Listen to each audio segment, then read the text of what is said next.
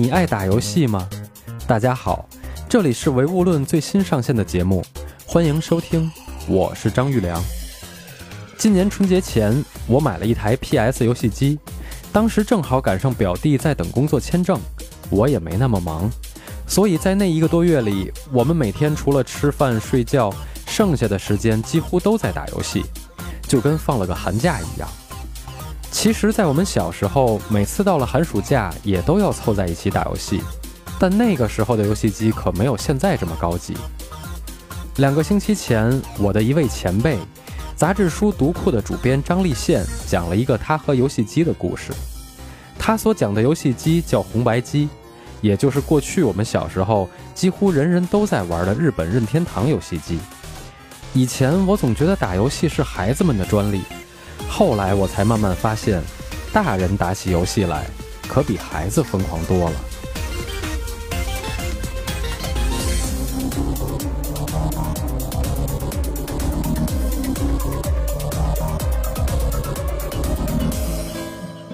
我想和大家分享一下我和红白机的故事。但是我真正接触红白机的时候，它还不叫红白机，或者我不知道它叫红白机，我只知道它叫魂斗罗。那是一九八七年我考上大学之后，那么我是河北的考生，呃，考上大学呢，呃，就去我们家在北京的同学家里去玩他们家是已经比较早的步入小康了。为什么这么说呢？因为他们家已经有彩色电视了。那时候的彩色电视只能靠出国的人带回来的彩电指标，用这彩电指标来购买，或者是把这个彩电指标倒卖给别人，才能买到一台彩电。哎，他们家呢是有了一台彩电，然后把黑白电视机淘汰下来，这个黑白电视机就接了游戏机。我这同学把我带到他们家，吃完饭之后，打开了电视机，哇，真的是我的世界就被打开了。虽然是黑白的，所以我的记忆中魂斗罗是一个黑白的世界。哎，他就告诉我这是魂斗罗，这是游戏，然后拿着这个暗柄玩了起来。这个坏处是什么呢？因为我第一次看到魂斗罗的时候，我们已经有同学玩的很好了。那么这样的话，后来者就永远不可能再有机会玩了，因为你一玩就意味着浪费时间，你一玩就会被人嘲笑，所以呢，你只能眼巴巴的看着那帮坏蛋们，他们在那玩。哎，那会儿他们玩的真好，就觉得有的那完美主义者，只要死一命马上要重来，有的还咔咔咔调出三十条命来玩等等。哎，我们就只能看着眼馋。那一直等到我大学毕业以后，我的师兄他先成家，成家那会儿买彩电已经没有上大学的时候那么难了，呃，他们家有了彩电，我们就比较奢侈的就玩起了彩色的游戏卡。这会儿我才看到啊，原来魂斗罗是彩色的。但是我和他玩的时候呢，就已经不玩魂斗罗了，我们主要就玩打坦克。呃，这现在想起来真的很奇怪，那会儿你想就是想到他们家去玩游戏，就骑着自行车就去他家了，不管夜多晚。那么敲开人家家里门，一玩就玩一个通宵，也不管人家要不要过夫妻生活。你现在想起来，其实都很没有礼貌。那个时代真的就是这样，并且那个时代基本上所有的游戏卡也都是盗版的，因为中国加入国际版权公约也才是九十年代的事儿。我记得那会儿的这个红白机的游戏呢，有魂斗罗，有赤色要塞，还有超级马里奥。那会儿我们都管超级马里奥叫超级玛丽，包括还有俄罗斯方块。哎呦，那会儿真的是就是年轻啊，一玩就到天亮，然后早上起来去吃早点，就感觉那个油条都是俄罗斯方块，对，感觉那个碗旁边就能挂一个那俄罗斯方块那镰刀把那种感觉。再说回这个坦克，那坦克呢，我和我的师兄，我们俩就真的是打了好几年。哎呦，那时候真的是一开始就是手忙脚乱，但是后来就越玩越熟。它其实难度非常小。跟现在的游戏你不可同日而语。那难度小怎么办呢？哎，就开始就不是玩了，就还得追求各种意境。哎，比如说我们俩之间还互相这个挑逗一下，比如突然这个一看这个敌方的势力没那么强大的时候，就甩手打他一枪，然后让他动不了，然后就看他特着急的在那儿不能动。后来玩的很熟了。就是说，哎，你就在后头守着大本营，我在前头冲击，咱们俩要创造一个比分最悬殊记录，就是你最好一分都不得，但是那一分不得是不可能的，因为敌人会冲过来，你如果不冲敌人开炮的话，你就要被干掉，所以他就只能东躲西藏，但是实在躲不及的时候，也得甩给敌人一炮。那这样的话，你就有了分了。你有了分，你就被罚。哎，所以那会儿就整天就玩游戏通关已经没有意思了，就是追求各种意境。经常是前头一个人在前头冲锋陷阵、保家卫国，那后头一个哥们儿就闲着没事干，就是我方的大本营叫小神鹰，因为他就是一个雄鹰的一个形状。然后后头那哥们儿没事就替神鹰，就把那小神鹰周围那围墙就全给扒光，有时候还一不小心一个甩手雷就把自己的大本营给轰没了，就干这种自杀的事儿等等。呃，整天就沉浸在这个里面。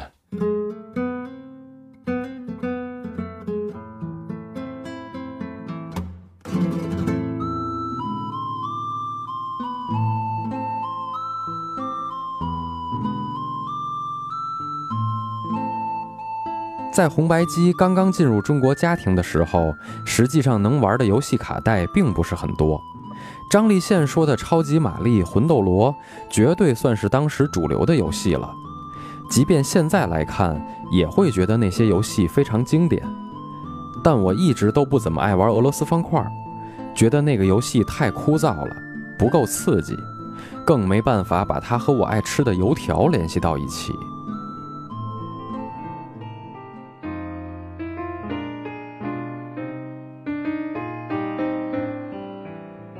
其实这个红白机难度也不大，耗费的智商也不高。后来就不怎么玩了。那后来我这哥们呢也出国，那若干年后，他再回国，要到我家去吃饭。我记得我太太说包饺子吧，包什么馅儿的饺子呢？商量完了之后说，哎，难道你们俩不应该打一局坦克吗？哎呀，这一下就激起了当年的这个雄心壮志啊！我家还有那红白机，那红白机虽然布满了灰尘。但是呢，呃，还能用，但是卡没了，那怎么办呢？后来就是到处打听，说哪能买到卡。那会儿整个北京的这个音像市场已经买不到这种红白机的游戏卡了。后来有人说，你去金五星看看，就是现在已经被拆了的金五星，就是明光村那一带。那应该是两千年之后吧。我去金五星批发市场，我进去之后真的是大开眼界。那金五星里头，你能想得到的所有的东西那里头全有。包括已经在音像市场或者在这个文化市场绝迹多年的这个红白卡，那里面也有。因为进去找那个卖红白卡的那个店家特别难找，就整个把这个金五星里面可能走了一大圈你就真的是目不暇接。哎呀，我看那个之后特别震撼，就是你完全想不到的各种商品，那里面全有。哎，我当时我记得刚看过这个意大利那电影叫《一九零零》，对吧？海上钢琴师。你看那个海上钢琴师，那哥们儿就是从生下来他就没有离开过那条大船，是吧？他所有的吃喝拉撒、成长、交朋友，全是在这个大船上完成。他最后有机会走下大船的时候，他犹豫了一段时间，还是没有下去。我当时在金五星，我就在想啊，那都那么大的一个世界，会不会有一个小孩儿？就生在这金五星里面，他一辈子就不出金五星，因为他的所有的这个衣食住行、吃喝玩乐，那里面全能满足他的供应，满足他的需求。我就在想，哎，有没有人拍这么一部电影，就是一个人就生活在这个环境里头？但是很可惜，后来这金五星也被拆了，现在应该是那种非常窗明几净、非常高档的那种商品 mall 了。哎，那我就和我这老哥们儿抱着那个游戏卡回家的那路上，那脑袋里全是那个打坦克就吃了一条命的那种旋律，哒哒哒哒哒哒哒，就是那种旋律。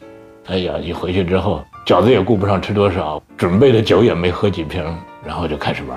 我发现这个人玩游戏啊，他玩时间长了之后，他就是肌肉记忆，那脑袋几乎都不用转，就咔咔咔调到哪一关，就一口气儿一气呵成就下来了，你根本都不用管它。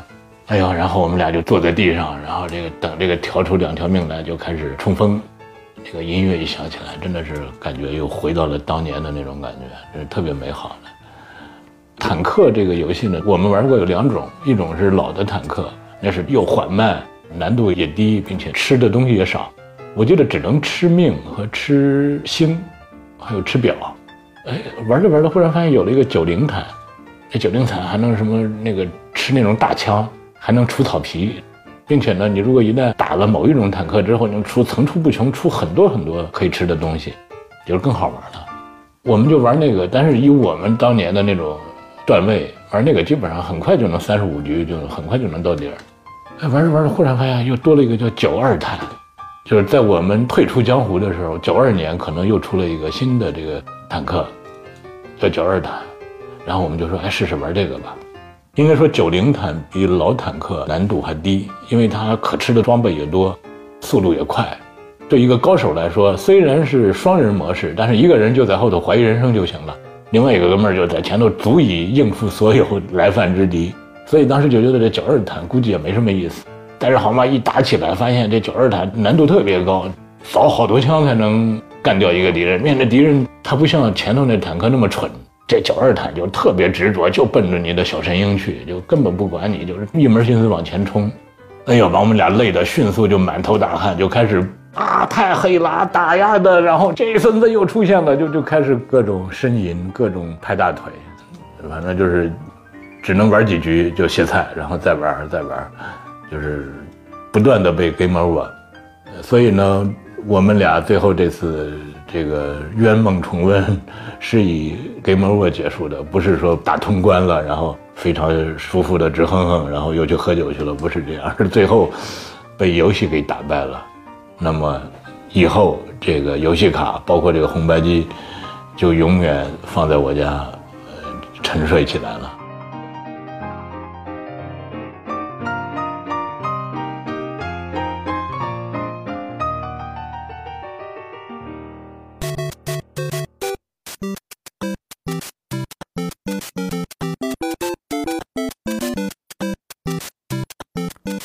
张立宪讲他和他那个老哥们儿打坦克的时候，我听得有点出神儿，因为在我的印象里，已经好久没有人说起过这个游戏了。当时红白机上面的游戏其实没有想象中的简单。现在的游戏虽然操作复杂，但好歹还能查攻略。过去想把游戏玩好，要么花时间勤学苦练，要么只能等着被游戏打败。这就和我们做很多其他的事情一样。顺利通关没那么容易，Game Over 才是人生常态。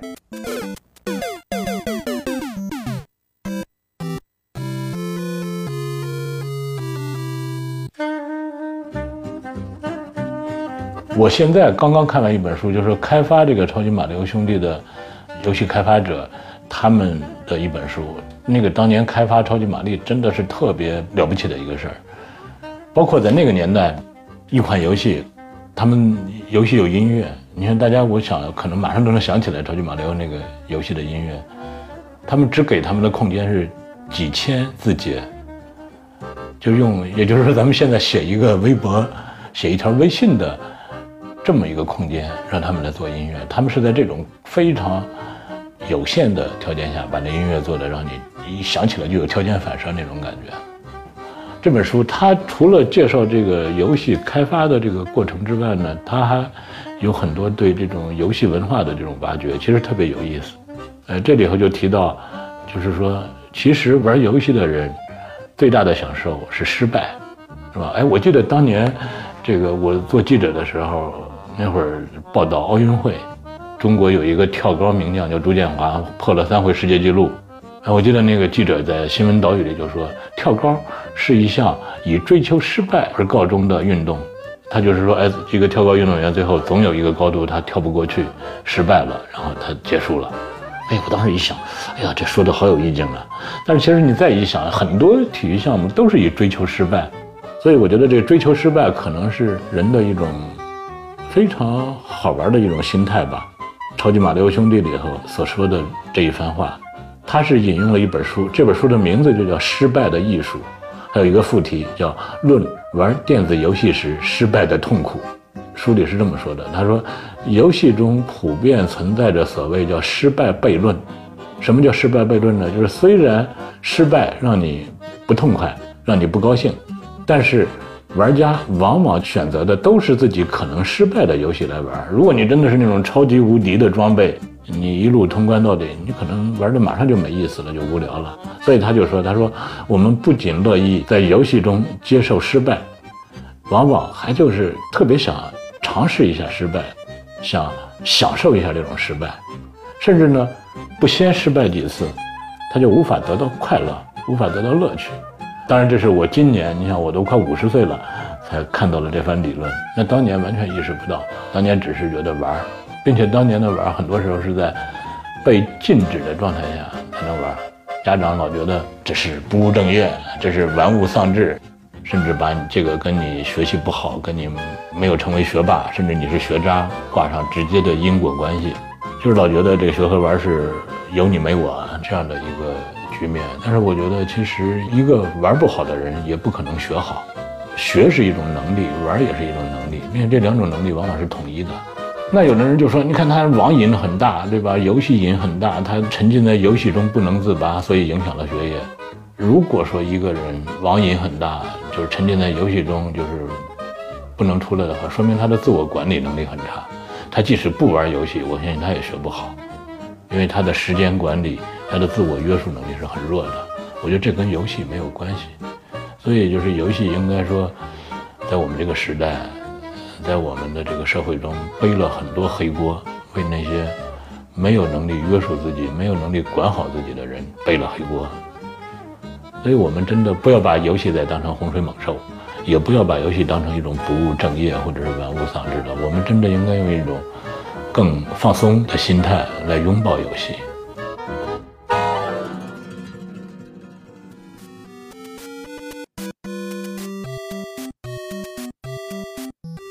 张立宪说要拥抱游戏，这可是我们小时候绝对不敢和大人去说的话。